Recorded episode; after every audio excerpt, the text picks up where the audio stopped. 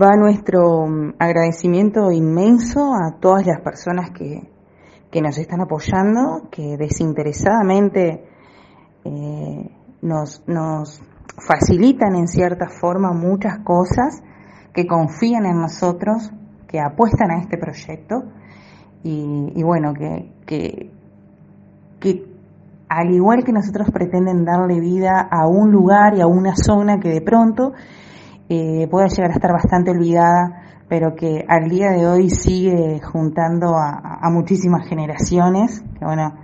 que de pronto ya no estén en la, en la colonia española, pero que quieren volver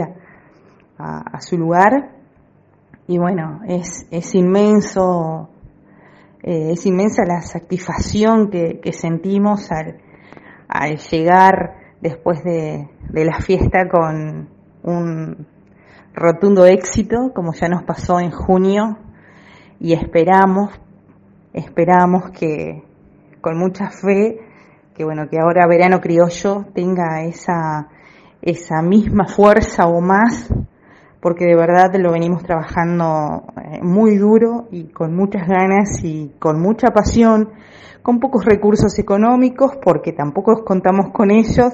pero bueno, lo poco que vamos generando lo vamos invirtiendo para que de verdad sea un lugar ameno, un lugar familiar, un lugar con mucha historia, pero por sobre todas las cosas que, se pueda mantener,